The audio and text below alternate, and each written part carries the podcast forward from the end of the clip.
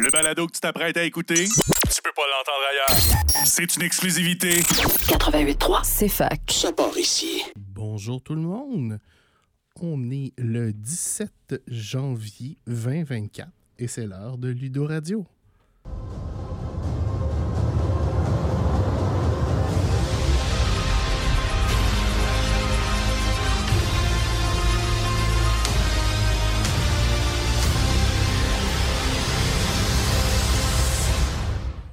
Bonjour tout le monde, c'est 2024, première émission de l'année à Ludo Radio. Cette semaine, j'ai deux de mes trois compères habituels. Salut Hugo, comment ça va? Ça va très bien, merci beaucoup. Bonne année en retard. Merci à toi aussi. Et salut Nathan, Bonjour Al. comment ça va? Ah, ça va bien, ça va bien. Bonne année. En retard aussi. mais- Tu nous expliquais que tu avais eu des petits problèmes de, de parking avec la tempête. Ah ouais, la, la tempête, les parkings qui sont peu disponibles à Sherbrooke, c'est désagréable. hein. Spécialement dans les plus vieux quartiers. Là, des fois, je comprends. euh, je comprends ta douleur. J'ai vécu à Montréal deux ans. Euh, moi, moi, ça- moi aussi, j'ai vécu à Montréal, fait que je suis habitué, mais c'est euh, c'est rough, c'est rough parce que dans mon quartier, en plus, il déneige toutes les rues en même temps. Donc, euh, Fait que autres, dans l'autre après. Donc, bienvenue à Ludo Radio, votre heure habituelle de discussion de jeux de société, culture geek et jeux de rôle. Euh, cette semaine, on va commencer euh, avec nos informations. Et comme ça fait au-dessus d'un mois qu'on ne l'a pas fait, euh, il y en a beaucoup.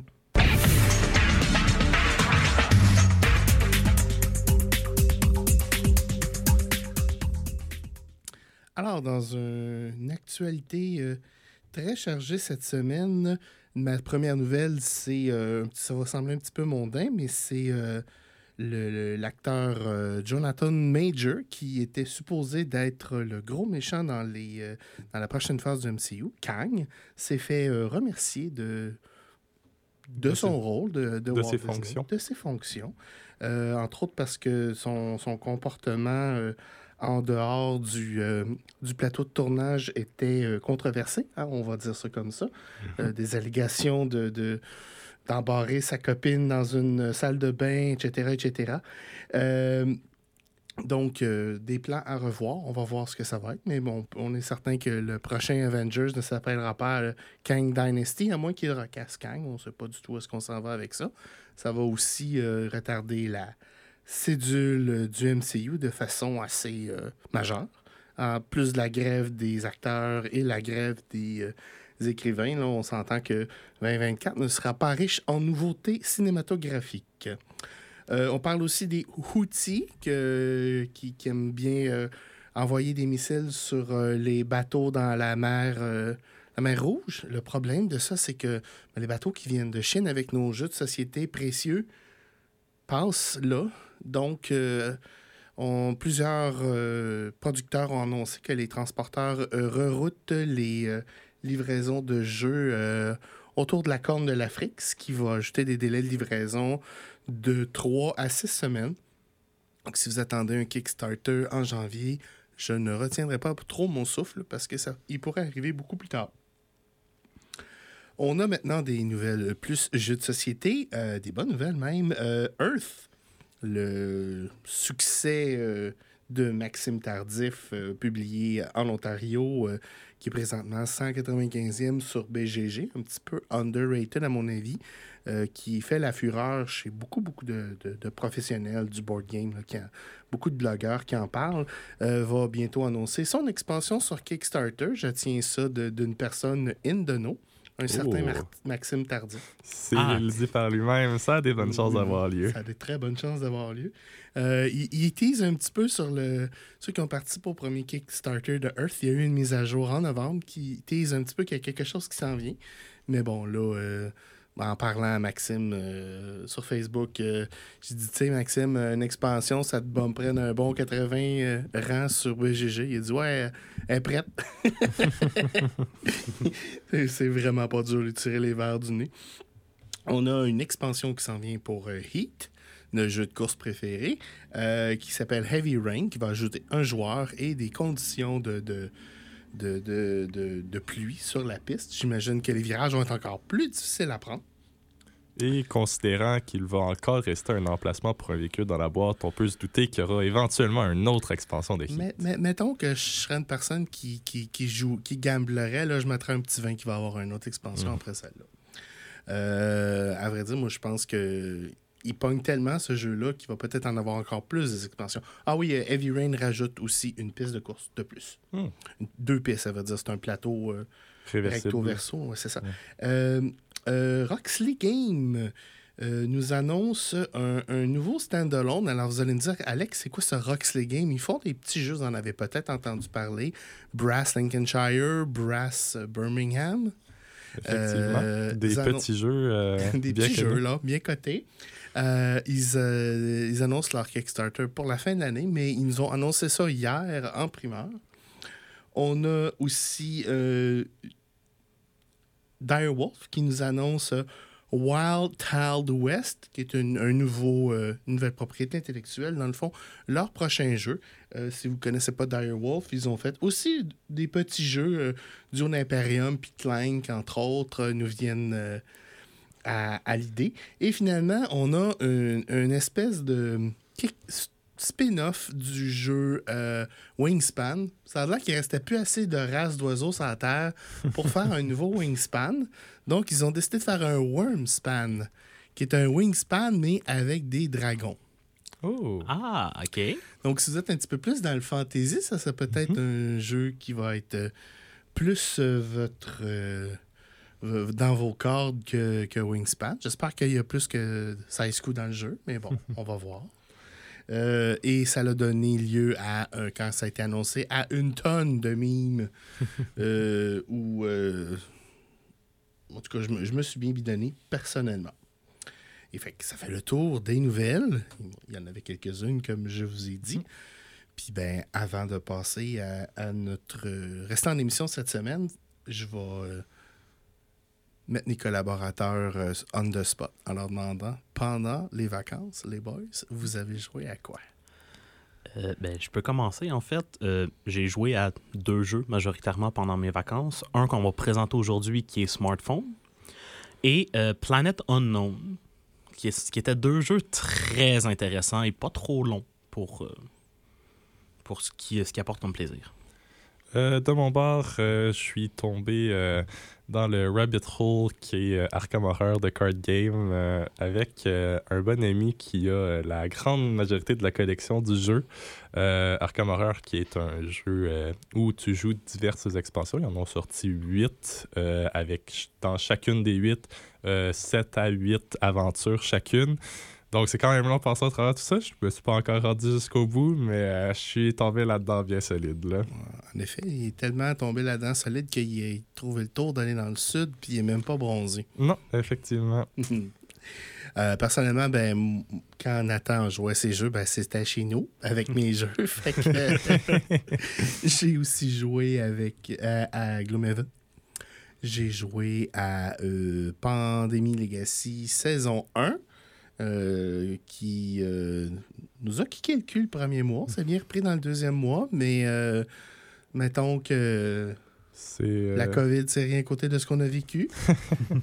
J'ai eu la chance d'essayer Marvel, Splendor Marvel, mhm. qui est, à mon avis, encore mieux que le, Splendor original. Je suis vraiment Une- d'accord avec Une ça. raison très simple, c'est que chaque carte est différente. Mhm. Contrairement à Splendor, où c'est comme Ah, c'est un diamant rouge. Ah, c'est un diamant bleu. Ah, c'est un diamant vert. Bof. Ouais. Fait que. euh, ouais, c'était principalement euh, les jeux là, que j'ai euh, j'ai eu la chance de jouer pendant les nouvelles. Alors, aujourd'hui, on va aller à la pause dans pas long. Et à notre retour, on va faire un petit peu différent de d'habitude, où on va chacun prendre environ une quinzaine de minutes pour vous présenter des jeux qu'on n'a pas dans la ludothèque du club, mais qui nous ont marqué dans l'année passée et qu'on veut. Mais il y a une exception à ça. Joseph va le dire. Ouais. On a a- réussi, on a reçu en cadeau un des jeux, euh, Oui, le jeu que je vais présenter aujourd'hui. Effectivement. Mais- Euh, donc, euh, c'est ça. Puis, on va vous expliquer dans le fond pourquoi ces jeux sont vraiment intéressants, qu'est-ce qu'ils vont vous apporter. Et c'est pas nécessairement des jeux qui sont très hauts dans le ranking de BGG, Mais, euh, à part pas de celui de Hugo, Mhm. mais euh, c'est, euh, dans le fond, c'est un ajout, c'est un petit peu de culture générale. Puis, ben, la semaine prochaine, on a aussi une émission un petit peu spéciale parce qu'il va nous manquer au moins deux compères, possiblement trois. Si jamais il manque trois compères, ben, il n'y aura probablement pas d'émission. vous écouterez de la musique. Ça Mais- te tente pas de faire une émission d'une heure seule, Al? Ah, ça va, j'ai pas assez de nouvelles. Ah, je pense pas que je vais avoir assez de nouvelles pour euh, faire ça. Donc, euh, en attendant, ben, euh, on va aller à la pause et au retour, on va commencer avec le jeu de Nathan.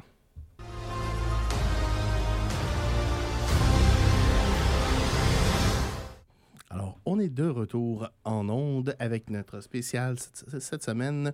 Trois jeux qui nous ont marqués en 2023 et pourquoi et comment. Mhm. Nathan, t'es prêt? Oui. Alors, Nathan va commencer en nous présentant un jeu que je lui ai présenté. Euh, en fait, c'est ça. Parce que pour faire une histoire courte, cette année, des jeux, j'en ai découvert Un une piano. tonne et quart. J'ai fait que ça cette année, découvrir des jeux. Donc, je vais vous en présenter un qui- que j'ai trouvé particulièrement intéressant parce que bien, il est rapide, il, il est pas compliqué à installer non plus. Hey, on n'a pas joué longtemps, mais il t'a marqué. Oui, c'est ça, exactement. Donc, euh, ça s'appelle Sky Team, qui est, en, en résumé très bref, un jeu coop dans lequel vous devez faire atterrir un avion de ligne. C'est le principe du jeu, c'est de faire atterrir un avion de ligne. J'assume que c'est pas euh, un jeu dans lequel l'avion se atterrit et tout va bien, la vie est belle, il se passe rien. Ben, le premier scénario, oui. Ah, ok, bon, au moins. Mais il y a des scénarios un petit peu plus corsés. Exactement. Donc, euh, pour un petit recap de les scores BGG habituels, euh, il est 443e sur BGG. Mais en train d'exploser. Ça. Euh, Une des raisons pourquoi il n'est pas très haut, c'est qu'il est sold out partout. Ça, ça l'aide pas. Et aussi, ben, c'est un jeu qui est sorti euh, l'an passé, donc euh, il est En relativement nouveau. C'est ça, ça fait, ça fait environ deux mois qu'il est sorti, donc eh, il n'a pas eu le temps d'exploser encore sur BGG. Une note de 8.2 par contre, donc euh, quand même un bon, une belle note qui, qui est très représentative du jeu. Et une difficulté de 2.5. Comme elle l'a mentionné, la difficulté de 2.5 va varier en fonction du scénario que tu choisis de faire. Le scénario d'introduction, je dirais que c'est une difficulté de 1.8 peut-être. Exactement, je dirais pas beaucoup plus haut que ça, mais j'ai regardé les scénarios plus loin, puis les derniers scénarios, là, dans le rouge, euh, t'atteins quasiment le 3, là, je dirais, en termes de complexité. Alors, qu'est-ce qui se passe dans SkyTeam? Comme je l'ai dit au début, vous devez faire atterrir un avion. Il y a deux rôles dans le jeu. Tu as le pilote et le copilote. Donc, chacun a des actions et des trucs qu'il peut faire et ben, que l'autre peut pas faire. Pour, pour, pour commencer un tour, en fait, c'est que c'est un jeu qui va jouer avec des dés. Et euh, ben, le pilote et le copilote ont 3 dés, si je ne m'abuse, 3 ou 4. 3, 3 dés. Mais avant, ils, ils- ils ils peuvent se consulter. C'est ça. L'autre particularité, c'est que le- une fois que les dés sont lancés, les joueurs ne peuvent plus se parler. Et les dés sont lancés en arrière d'un écran. Donc, vous ne pouvez pas voir les dés de votre copilote. de votre, de- du copilote ou du pilote. Donc, le but est de faire une stratégie avant de lancer les dés sans savoir le résultat des dés. Donc, ça. ça Généralement, une bonne recette pour de l'hilarité. oui, en effet, c'est. C'est euh, c'est ça. Donc, il y a plusieurs mécaniques qu'il va y avoir, en fait, parce que ça, c'est les deux principales. Et l'autre principe, c'est que tu as deux euh, tracks qui vont bouger en fonction des actions qui vont avoir été faites par le pilote et le copilote. La track de l'altitude et la distance par rapport à l'aéroport. Parce qu'on va atterrir, mais on va atterrir à l'aéroport. Tu veux pas atterrir dans le milieu d'un champ. Donc, Ou manquer ta piste. ou manquer ta piste. Donc, il faut s'arranger pour que quand on arrive à l'aéroport, ben, notre altitude soit à zéro. Et notre vitesse soit la bonne vitesse. Ça, que la vitesse soit la bonne vitesse, qu'il y a beaucoup de choses qui arrivent. Donc, premièrement, il y a des actions qui sont communes au pilote et au copilote. Principalement, gérer l'angle de l'avion, parce qu'on veut pas que l'avion soit à 60 degrés. À vrai dire, c'est obligatoire. Oui, un, c'est- un des dés qui doit être absolument mis, c'est C'est l'angle. Et comment l'angle fonctionne, en fait, c'est que ça va être la différence entre les deux dés. Si le dé du pilote est plus élevé que le dé que le copilote, ben on va pencher vers le côté du pilote. Et inversement, on penche du côté du copilote. Et ben, s'il y a une différence de deux, ben, on, on penche de deux, dé- de deux angles vers le copilote, et ainsi de suite. ah, c'est à peu près un angle de 15 degrés de différence. Donc, s'il y a. 4 de différence, c'est pas mal le maximum que votre avion peut avoir. Ouais. Après ça, vous allez commencer à avoir des petits problèmes. Exactement. Quand Ah l'avion commence à être à l'envers, c'est généralement plus difficile de manœuvrer. Ah, pas, pas besoin de se rendre à l'envers pour avoir des complications. ça, on, on parle d'atterrir un Boeing. On va dire un scénario euh, de mort, c'est quelqu'un qui a 3-6 puis quelqu'un qui a 3-1. Oui. Euh, un 6 puis un 1, ben, ça donne un angle trop, euh, trop grave à l'avion. À moins, Sauf le premier scénario. Le premier scénario, tu as un 90 Oui, degrés là, de jeu. Là. Il est, comme on disait, le scénario est beaucoup plus permissif, le premier. Euh, une autre action que les deux peuvent faire, c'est d'envoyer des communications autour de contrôle pour dégager le chemin. Parce que ça ne te tente pas de croiser un autre avion.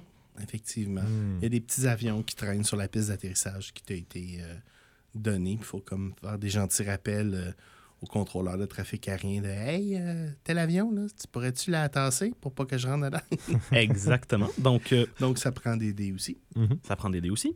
Et finalement, la dernière action que les deux joueurs peuvent faire, c'est d'utiliser le café. Eh bien, le café permet de te concentrer et de changer la valeur d'un des dés.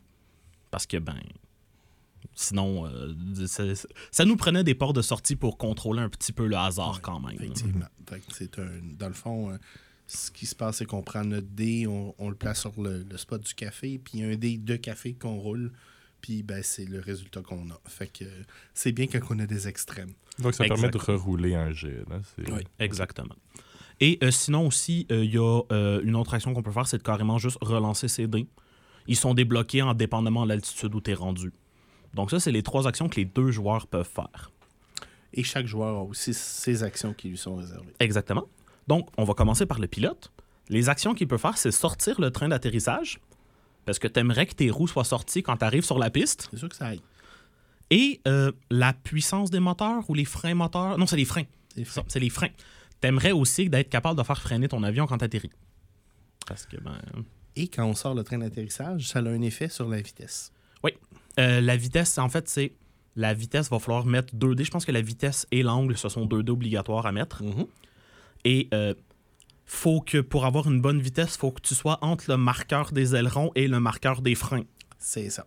Ah non, les- des freins des trains d'atterrissage, je me suis trompé de C'est ça. Et, et- et ces marqueurs-là vont bouger en fonction de combien de d'ailerons vous avez déployés et combien de freins euh, vous avez de. Particularité, de train d'atterrissage, excuse-moi. particularité pour le train d'atterrissage et les ailerons, qui est l'action du copilote, c'est que ça prend des chiffres spécifiques pour Oh. pouvoir débloquer certains euh, des trains? Fait que vous avez un frein de mémoire, un frein à 1, un frein à 2, un, frein, euh, un, un train d'atterrissage à 1, à 1, C'est 2, 1, 2, 3, 3, 4, 5, 6. C'est ça. Fait que si vous mettez votre. Vous avez un 5-6, vous pouvez le mettre dans votre. euh, Dans, dans celui-là. spécialement si vous êtes à fin, vous n'avez pas été capable de sortir une roue en particulier ou un aileron en particulier, ça peut devenir critique. Le, café aide à ça aussi et les, et les relancers de dés euh, peuvent aider à ça. Et finalement, les, le- les trucs spécifiques au, pi- au copilote, c'est de s'occuper des ailerons. Les ailerons vont faire descendre l'altitude aussi. Euh, tu vas avoir une descente d'altitude et sont un petit peu plus compliqués que les freins parce que en plus d'avoir des dés spécifiques pour chaque aileron, ils doivent être faits dans l'ordre. Hmm. Donc, tu es obligé de commencer par le 1-2. Après ça, tu es obligé de faire le 3-4. Après ça, tu es obligé de faire le 5 et de faire le 6. Parce que c'est le seul qui a 4. Et tes deux derniers, tu dois avoir un 5. Et le dernier, tu dois avoir un 6.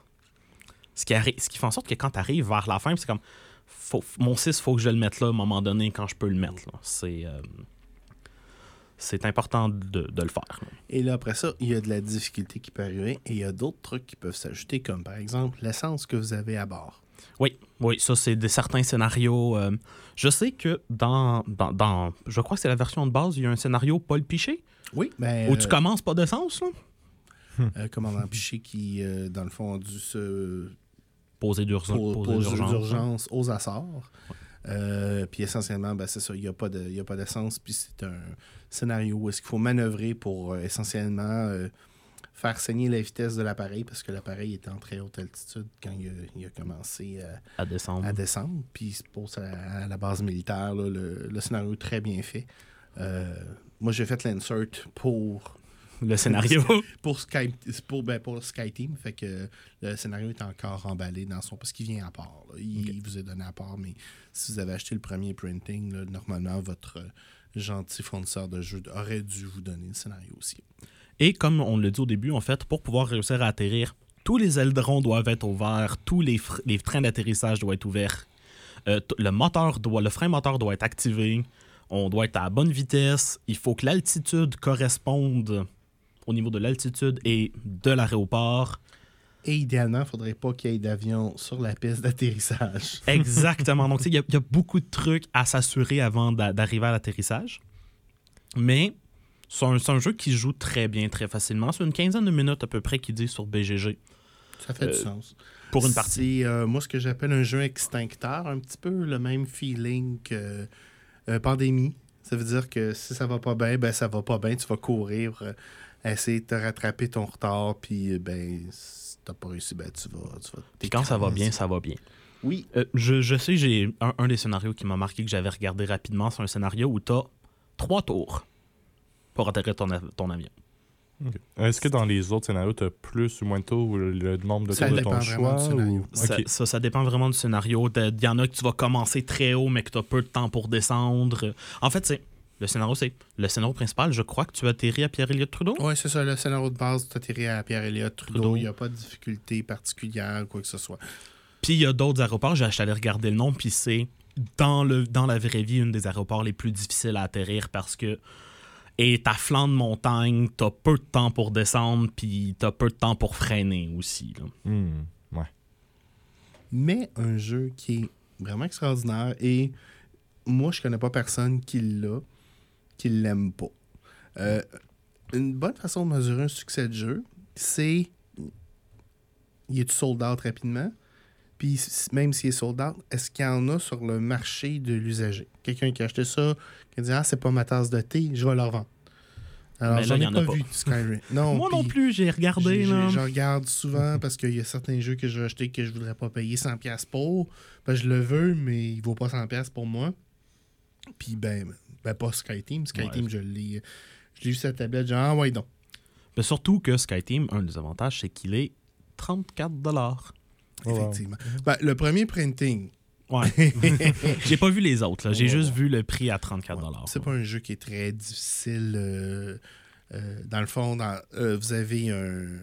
Vous avez rien qui, est, qui, est- qui, est- qui- qui nécessite la, trans- la, la traduction, sauf les règlements de base. Fait que si vous voyez une version en français à 10 pièces de plus, mais que vous avez le jeu de base ben, en anglais, ben, prenez le jeu en anglais, puis allez chercher votre, votre PDF sur Internet, puis euh, vous allez probablement être euh, Mhm. économiser une dizaine de dollars. là. Et c'est un jeu qui prend pas beaucoup de place aussi. La boîte est, tr- est relativement petite. Oui, et, effectivement, euh, accessible. le quart de l'espace d'une boîte de Terraforming Mars, je dirais. Ouais, ça ressemble à peu près à ça. là. Considérant que, euh, en tout cas, au minimum, à la ludothèque, on a assez peu de jeux euh, coop en duo. Euh, je- c'est, à mon avis, une très belle addition Ah oui, à il est ce sur- type il est sur de, la liste d'achat. jeu-là. là. euh, Ouais. Dès qu'il revient en stock, euh, pense que je, je- moi, je vais, euh, je vais déclencher un achat de club dès que, dès que je vais arriver. Là. C'est oui, non, c'est un. Puis, ben, tu sais, souvent, ça, c'est un petit peu ma malédiction. là. Je- J'achète un jeu, il est trop bon, puis le club l'achète. Ouais, c'est ça. plus besoin, en guillemets. Là. Mais c'est pas vrai parce que tu sais, j'ai ma, j'ai ma ludothèque personnelle. On sait jamais ce qui va arriver. Mhm. euh, je pourrais vouloir déménager ou quoi que ce soit. Puis là, ben, j'aurais plus accès au club. Puis... Ouais. Fait que c'est ça. Donc oui, ben, je vais pousser aussi pour l'ajouter au club. C'est un jeu qui est très intéressant, qui joue rapidement. C'est SkyTeam, à mon avis. euh, mention honorable pour les jeux sortis en 2023. Sortis trop tard pour avoir vraiment fait le gros splash qu'il aurait dû faire. Si ce jeu-là était sorti au mois de mars, à mon, avis, il aurait- à mon avis, il aurait eu le temps de me faire un reprint. Puis, euh, mais c'était euh, un beau cadeau de Noël euh, parfait pour un échange de cadeaux, des trucs comme ça. Puis, à mon avis, il va être euh, encore sur euh, les tablettes euh, pendant un petit bout de temps. là. Oui, Puis, oui, ben, euh, production canadienne, on aime ça. hein. en effet. Euh, dans les mentions honorables, on pourrait mentionner d'autres jeux auxquels on a failli présenter euh, aujourd'hui, mais qui n'ont pas fait la coupe malheureusement. Euh, dans ceux-ci, Flamecraft, Oui, qu'on va euh, probablement pas faire une vraie émission dessus lequel il y aura éventuellement. une vraie émission euh, sous peu. Euh, Isles of Cats. House of Cards qu'on n'a pas au club, mais Non. qui est un autre Runaway, runaway Success. Mhm. Moi, j'ai vu des membres l'apporter. Ça a l'air vraiment cool. Effectivement, ça a assez l'air amusant. Euh, Raw aussi, qui, euh, qui est sorti, il me semble, l'année passée. En 1999. Ah, mais, oh, c'est un reprint peut-être l'année c'est passée ouais, c'est ce un reprint, c'est un reprint de vraiment belle qualité. Euh, on a joué. euh, Oui, on a joué euh, ben, à à Ra avec, sur un, à un des parties. Oui, on oui, a joué. ça. On a joué pendant les vacances, moi puis Nathan. C'est puis moi j'ai joué non c'est à un des parties puis moi j'ai rejoué avec des amis quoi la, la semaine passée Mhm. Je leur ai foutu une leçon mon dieu autant les deux premières parties que j'avais joué à ce jeu là c'est voyons un autre jeu que j'ai que je vais être pourri non non là euh, j'ai compris Ok, ça, t'as compris. C'est juste qu'on a. C'est juste que les deux premières parties, t'avais compris moins, Ben, moins vite. On s'entend aussi que ça dépend avec qui tu joues, puis Oui, les, oui. invocations. Ross, c'est un jeu de, de, d'encan là, qui est vraiment euh, nice. Euh, on finira cette test-là euh, à la transition avant la prochaine pause parce que là, ben, l'heure avance et c'est l'heure de, de payer les billes.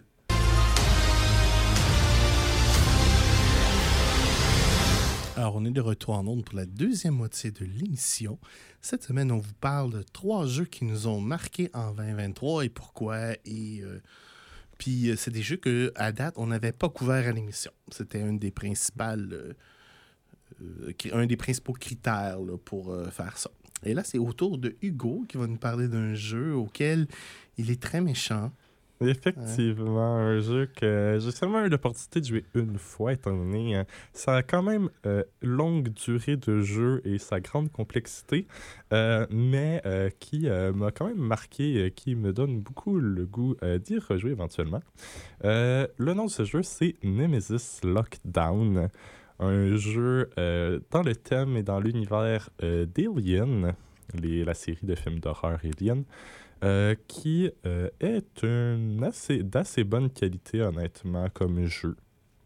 Euh, sorti en 2022, euh, Nemesis Lockdown a une cote de 8.4 sur BGG, un rang de 160, donc quand même dans le top 200. Euh, et je pense que Et- c'est surtout sa grande complexité qui le laisse un peu plus en bas. Ouais. Et c'est aussi le petit frère de Nemesis. Oui. Qui essentiellement. Euh, ben, tu as parlé de, de Alien. Au début, le, le jeu Nemesis, c'était supposé être le jeu Aliens, là, la vraie série, tout ça, mais il y a un petit problème de licence qui a fait que les autres, ils avaient un jeu terminé, puis pas de IP, fait qu'ils ont juste changé euh, assez de mais détails ouais. pour faire un. C'est pas jeu- officiellement un jeu de- dans le monde de d'Alien, mais c- on peut quand même se Ouais, dire que ça ressemble pas mal. Euh, sa complexité de 3.91 sur 5. euh, je pourrais dire que ça tend jusqu'à le 4 sur 5. Euh, compter complexité, là, est- c'est vraiment pas le jeu le plus Il y a simple. beaucoup, de upkeep, il y a beaucoup, beaucoup de choses à garder euh, à l'esprit quand on joue à ça. tout d'abord, ben, le principe du jeu, vous, vous êtes dans, euh, dans une base, le Nemesis, euh, et euh, votre but est de survivre, tout simplement. Avec un petit peu de contexte, c'est la suite du premier jeu. Mhm. Le premier jeu est anciennement un clone de la série Alien. Qu'est-ce qui se passe à la fin de la série Alien? Ben, Ripley, elle se sauve du vaisseau. Puis, ben, elle sait pas, mais elle a amené des aliens avec elle. Voilà. Et là, on est rendu dans une base où est-ce que Ben, les survivants, dans le fond, ont été euh, secourus. Et puis là, ben, ah, ça a l'air qu'il y a des aliens aussi. Voilà. Euh, donc, le principe du jeu euh, est de tenter de vous enfuir et de survivre par tous les moyens possibles. Et quand je dis par tous les moyens possibles, je veux dire tous les moyens possibles, incluant laisser vos compatriotes mourir à côté de vous.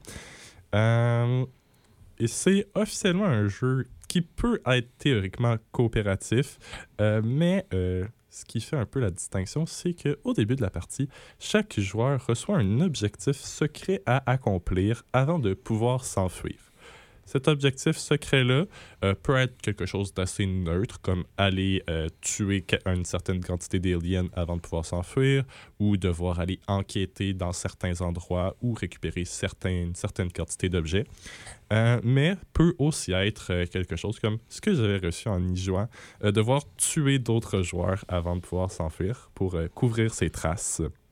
Il y a un paquet de mécaniques du jeu et ces objectifs, les objectifs secrets vont généralement couvrir une mécanique. Euh, ce que d'ailleurs je vous recommande pour une première partie est de euh, retirer euh, les, les objectifs secrets qui requièrent plus de compétitivité. Surtout pour une première partie, il y a beaucoup de choses à apprendre ici. Vous êtes si vous pouvez absolument, et si vous êtes à la gorge les uns aux autres, euh, vous réussirez pas à vous en sortir. Vous allez simplement tous mourir. Ce qui s'est produit quand on l'a fait pour la première fois. Euh, Alors, ce qu'il faut dire, euh, pour commencer, les joueurs ne commencent, commencent dans une base, ne sont pas nécessairement à la même place. Il y a des joueurs qui sont dans une salle de containment. Euh, salle d'isolation, donc les survivants de euh, l'ancien jeu Nemesis commencent dans la salle d'isolation. Euh, par exemple, les soldats vont commencer dans les baraques, les, les chercheurs vont commencer dans le laboratoire, etc. Et euh, ces zones-là sont séparées dans la map, qui est une assez grande map, séparée en trois sections. Dans chacune des sections, il va y avoir différents bâti- euh, différentes salles euh, qui vont changer de place d'une partie à l'autre. Et dans Ouais, chacune des des salles, au hasard. euh, voilà, euh, des tuiles placées au hasard. Et dans, cha- et dans chacune des salles, il y aura des actions, des euh, interactions spécifiques que vous allez pouvoir faire. Un peu sur le même principe que Zombicide. Exactement. Euh, cependant, pour pouvoir avoir accès à ces interactions-là, il va généralement falloir que votre lieu soit euh, powered, qu'il y ait de l'électricité. D'où euh, le fait qu'il y a trois sections. Chaque section sont indépendantes les unes aux autres et peuvent être euh, alimentées ou non. Et euh, votre but sera généralement tenter de réalimenter vos sections. Parce que si vous êtes dans le noir, non seulement vous ne pouvez pas activer l'électricité, les mécaniques, mais vous voyez pas non plus les aliens arriver. Donc, plein, plein de mécaniques euh, Mhm. intéressantes. La première, c'est le déplacement, je te dirais. Exactement. Euh, vous avez le choix entre vous déplacer de manière furtive ou euh, vous enfuir le plus rapidement possible. Euh, le principe est que lorsque vous vous déplacez, vous allez générer du son, du bruit. Et si jamais trop de bruit est généré à la même place, cela attire un alien. Donc, si on bouge tranquillement, on n'ajoute pas de bruit. Si on fait clang, clang, clang en se sauvant, Mhm. ça ajoute du bruit. Et là, la lumière va venir influencer le bruit aussi. Exactement. La physique est bizarre un peu. La- attends, la lumière influence La le lumière bruit? vient influencer le bruit parce que s'il y a de la lumière, si votre section est, euh, est allumée et qu'il y a du bruit dans votre salle, euh, mais qu'il y a de la lumière, à la fin de- du round, tous Si- les bruits S'il n'y a pas de surprise qui est disparaissent. arrivé. Si, euh, s'il ne s'est rien passé, tous les bruits disparaissent. Tandis que si vous êtes dans le noir, les bruits demeurent. Et alors, vous déplacer dans ces zones-là reste un danger. Hmm, euh, Une belle représentation physique de ce que f- l'interaction lumière-bruit. Euh, Oui, oui, naturellement, naturellement. là. Et s'il y a trop de bruit, qu'est-ce qui se passe, Hugo? Euh, eh bien, à ce moment-là, il y aura un des quatre événements majeurs euh, du jeu, euh, qui est que un alien va sortir. Auquel cas, vous allez piocher un jeton alien euh, du sac et le l'alien correspondant euh, va vous apparaître dans votre face. Et là, on va faire un, un petit aparté. Mais, mais même l'alien le plus insignifiant est une menace existentielle pour un personnage. Il reste un alien. Parce que, oui, effectivement, il pourrait y avoir une grande créature qui vous tue euh, à coups de claque euh, et qui peut le faire, ma foi, assez vite parce que vos personnages sont relativement faibles et meurent facilement. Mhm. Euh, mais même si vous ne faites face qu'à une petite larve, eh bien, vous pouvez être à ce moment-là, euh, qui est un autre événement majeur, être infecté. Euh, être infecté signifie que vous avez en vous, euh, que vous allez recevoir une carte d'infection. Ce qui ne signifie pas que vous avez nécessairement un alien dedans, simplement que vous avez reçu une carte d'infection. Pour savoir si vous avez un alien dedans, il y a deux possibilités. La première, aller euh, vérifier dans une salle spécifique, ou la deuxième, être forcé à vérifier lorsque vous faites reattaquer ou lorsqu'il y a un événement qui dit regardez si vous êtes infecté. À ce moment-là, si vous ne l'aviez pas fait au préalable et si vous ne vous étiez pas guéri au préalable et que vous regardez que vous êtes infecté, euh, eh bien, vous mourrez instantanément alors qu'un alien jaillit de votre corps, euh, tel qu'elle fait si bien la scène euh, dans le film. Dans, ouais, dans plusieurs euh, moments critiques dans les plusieurs films. Mhm. Et bien, la beauté, c'est que c'est dans une situation de stress que ça va arriver où on a absolument besoin que tu mettes la switch du power auxiliaire à on pour partir, pour permettre à tes amis de sortir. Mais non, ça marche pas parce que pff, voilà. Ouais, mais si, si tu veux représenter la saga Alien, ça prend de la peur, ça prend du stress, ça prend quelque chose qui te pousse, en là. masse. Voilà. Donc, comment ça va fonctionner mécaniquement, euh, sans aller trop trop dans les détails? Euh, vous allez avoir un deck euh, duquel vous allez piocher des cartes et les jouer un peu à chaque tour. Lorsque vous avez terminé euh, de jouer votre main et que tout le monde a terminé de jouer sa main, le tour va finir par s'achever. Et quand on reçoit des infections, on met des cartes d'infection dans ce deck-là. Exactement, qui vont devenir des dead cards qui ne feront plus rien. Et à la fin de chaque round, vous allez tenter d'avancer euh, votre objectif secret et de tenter de trouver les échappatoires. Il y a trois échappatoires possibles. La première, euh, aller se réfugier dans la salle d'isolement. Euh, la deuxième, prendre un shuttle, prendre euh, un petit vaisseau escape pod. escape pod. Et la troisième, d'aller se réfugier dans le bunker à l'extérieur du bâtiment. Cependant, il faudra que vous fassiez attention parce que euh, ce n'est pas tous ces lieux qui, à la fin de la partie, seront euh, des lieux sécuritaires. Parce que bien sûr, la base pourrait s'autodétruire.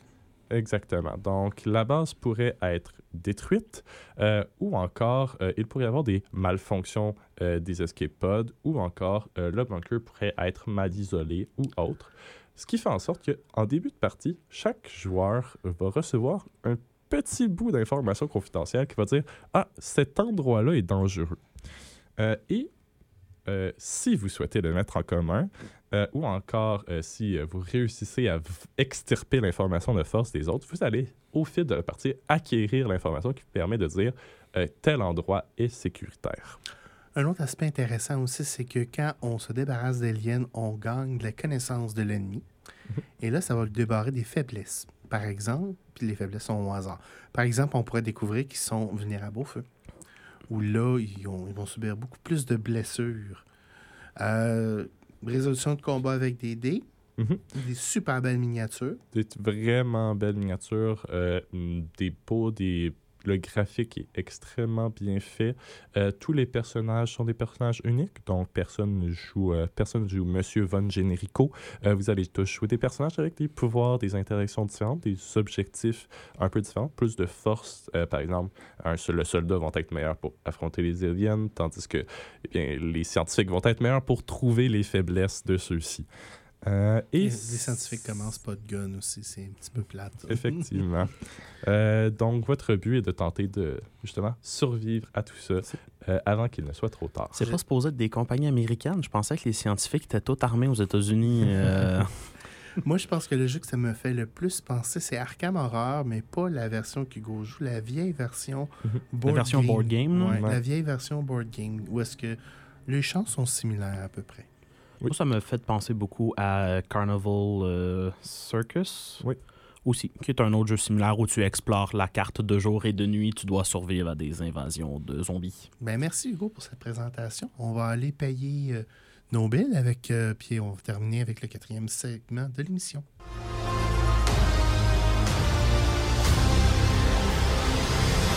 De retour en ondes pour la quatrième et dernière partie de l'émission. Cette semaine, on vous parle de jeux qui nous ont marqués en 2023. Et bien là, c'est mon tour. Mhm. Et euh, moi, cette année, euh, j'ai découvert un jeu. Il est 404e sur BGG. Mais quand j'ai commencé à jouer, c'est un jeu qui se joue en 5 rounds. Et au milieu du deuxième round, je l'ai acheté en ligne. Pour vous dire à quel point je suis tombé en amour tout de suite avec ce jeu-là. Ça aurait passé proche de faire ça à ma première partie aussi. C'est juste que les moyens sont pas présents. J'ai trop de dettes étudiantes. Ouais. C'est quoi ce jeu-là, Al? Ce jeu-là s'appelle Smartphone. Alors, on se replace au début des années 2000 où l'industrie du téléphone intelligent est en train d'exploser. Et là, il y a des compagnies rivales, juste de 1 à 5. Dans le fond, on peut jouer solo ou on peut jouer jusqu'à 5 personnes, qui, en 5 tours, l'équivalent d'à peu près 5 ans, vont développer de la technologie, vont développer leur marché et vont essayer de vendre le plus de téléphones possible. Euh, alors, comment ça marche essentiellement le jeu? C'est que au début, on vous donne euh, deux boards avec 6 euh, l'équivalent de 6 emplacements dessus. Six ben, il y a quatre symboles de chaque côté de stratégie. Les stratégies, c'est ajuster le prix à la hausse, ajuster le prix à la baisse, produire, faire de l'expansion, faire de la recherche et du développement. Alors vous, en tant que joueur, vous prenez ces boards-là et vous les placez de la façon qui va vous permettre de maximiser votre stratégie d'affaires. Et tout le monde fait ça de façon secrète. Et là, on a un troisième, une troisième petite planche qu'on peut placer aussi qui sont des actions de plus.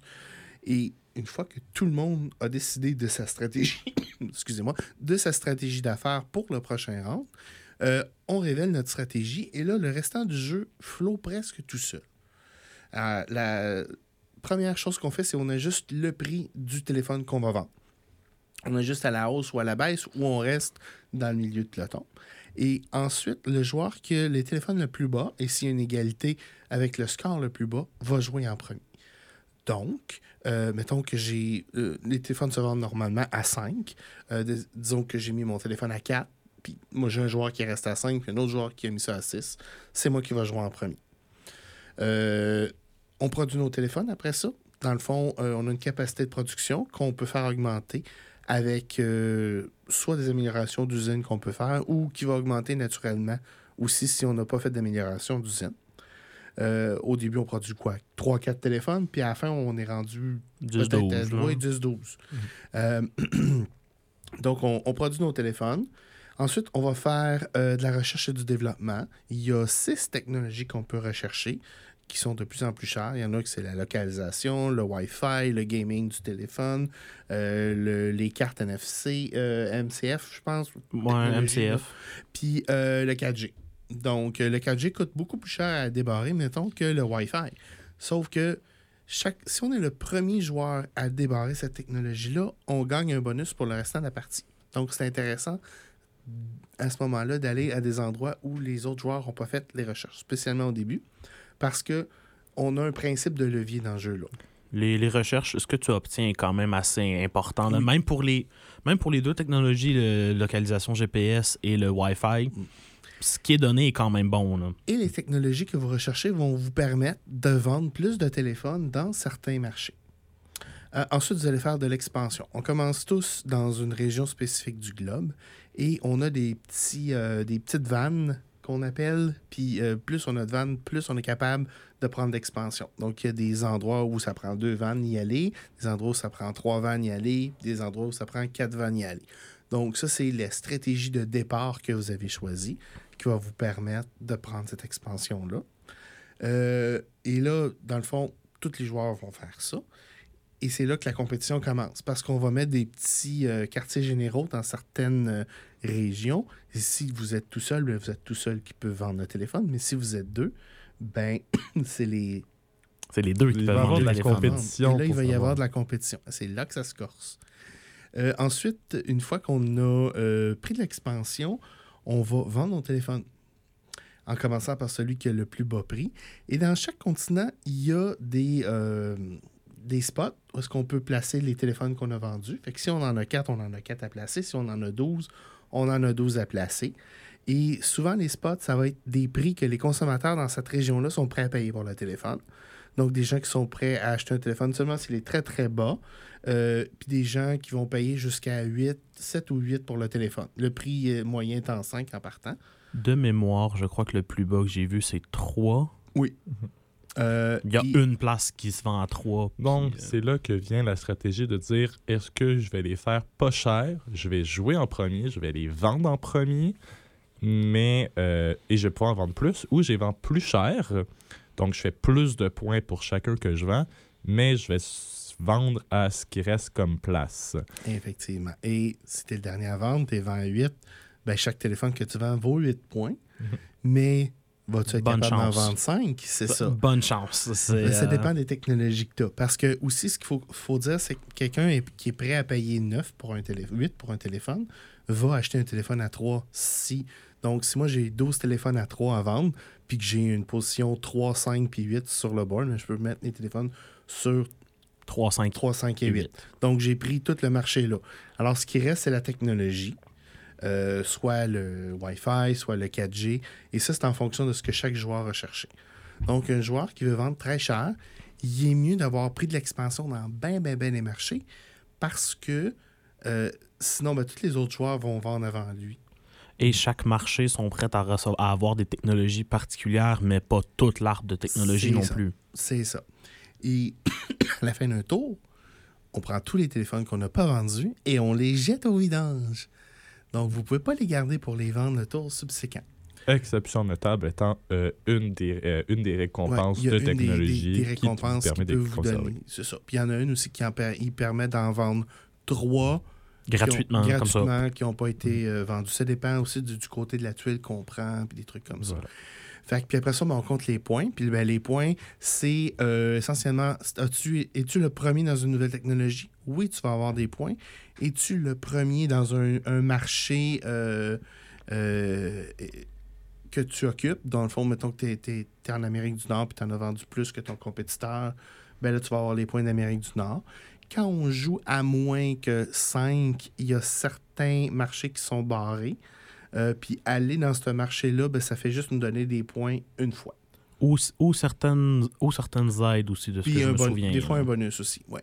Ça dépend de la version qu'on joue. C'est soit beaucoup de points ou moins de points, mais un bonus. C'est ça. Et euh, dans le fond, c'est en fonction du nombre de, de petits escaliers là, que vous avez dépensé là, pour aller dans ce, ce marché-là. Puis, euh, fait que c'est ça. Donc, quelqu'un qui a produit 12 téléphones, mais qui en vend 3, même s'il en a vendu 12, ben, il va faire 36 points. Quelqu'un qui a produit 5 téléphones à 7, mais qui les vend toutes, il fait 35 points. Mhm. Fait que là, ensuite, on ajoute les points pour le marché. Fait que c'est vraiment de Il y a trouver vraiment beaucoup de stratégies disponibles. énormément et votre stratégie doit être dictée par comment vous voulez vous démarquer des autres joueurs. Mhm. Fait que c'est un jeu, à chaque tour, c'est nouveau. Et euh, de mémoire aussi, chaque euh, compagnie de départ que tu peux avoir n'a pas les mêmes trucs sur ces deux petits cartons? Non, Oui, non, euh, les deux cartons sont identiques. Ah, les deux cartons les deux sont cartons identiques. sont ok. identiques. C'est juste faut que tu les vires de bord puis tout ça. Mais oui, euh, mais il y a un maximum. Tu sais que tu peux pas aller chercher plus que ces trois de recherche et développement. Si tu fais ça, tu vas sacrifier ton expansion, tu vas sacrifier. Un- un- une, une que j'ai moins parlé, c'est la, la phase industrielle, qui est une phase où vous avez deux choix. Dans le fond, si vous gardez votre, euh, votre compte d'usine affiché, vous allez pouvoir aller chercher une tuile avec deux spots qui vont vous permettre de placer cette tuile-là sur votre, euh, peux avoir votre plus de diversité dans vos c'est ça, qui vont actions. donner un petit peu plus de flexibilité. Ou vous pouvez juste pas la, la recouvrir, dans le fond, cette tuile-là. Puis quand vous, on va arriver à cette phase-là, vous allez gagner un de capacité de production. C'est la, la capacité de production passive que tu avais mentionné plus tôt. C'est ça. Fait que ça fait le tour Mhm. de, de, de, de. Moi, je, moi c'est mon bac, là. on va s'entendre. Je, je- je sors de l'école de gestion.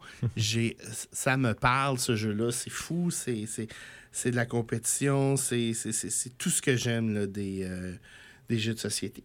C'est, ça, 404e sur BGG avec un score de 7.6. Euh, euh, 2.60 2.76 de crunch. Une expansion que je n'ai pas malheureusement, que j'ai jamais joué, mais que je pense que je vais me laisser tenter, spécialement si euh, c'est un jeu qui, euh, qui date de 2018, je pense. Donc, pas mal en fin de vie marketing, puis pas assez un succès runaway pour dire que, ah oui ou non, on va en refaire un autre, puis tout ça. Et en plus, il y a un système de rangement dedans. Fait que, tu sais, c'est comme... Moi, je suis aux anges, là. Ah, Ça, t'as pas, t'as pas besoin de l'imprimer? Euh, ce qui fait pas mal le tour euh, de nos nouveautés, euh, les jeux qui sont marqués l'année passée, qu'on n'a pas vraiment eu le temps euh, de présenter. Donc, pour ceux qui n'ont pas entendu, euh, nous autres, on a aussi parlé de Sky Teams, de Nemesis Lockdown et euh, à l'instant de Smartphone. Euh, bien qu'on risque probablement d'en présenter d'autres qu'on n'a pas encore jasé au cours de l'année à venir. En effet, on a plein de nouveautés aussi au club. On s'est acheté euh, Dorf Romantic, qui Mhm. était le gagnant du jeu de l'année en Allemagne. Et on s'est acheté euh, Dune Imperium Uprising, En effet. euh, le, que j'ai très hâte d'essayer. Mhm. Et euh, on a maintenant un- quasiment un mur de unlock. On est rendu à 8 boîtes de unlock? Sept. Sept Sept boîtes. boîtes Sept de boîtes. unlock. Fait que, ben, écoutez, venez nous voir. On a toujours notre soirée board game à tous les mercredis. Euh, on va être au E 10001 presque toute la session cette année. Voilà. Donc, euh, dès ce soir, si vous voulez, à partir de 6 heures, on vous attend au pavillon de la vie étudiante au E 10001. Sinon, ben, on va vous souhaiter une super bonne session. Et on vous dit, on se revoit peut-être la semaine prochaine avec moi et Alexandre Racine. Certainement dans deux semaines avec. Absolument. Oui, on absolument. On, est- on va être revenu là. Puis euh, d'ici là, ben, on va vous souhaiter un bon après-midi. À la prochaine.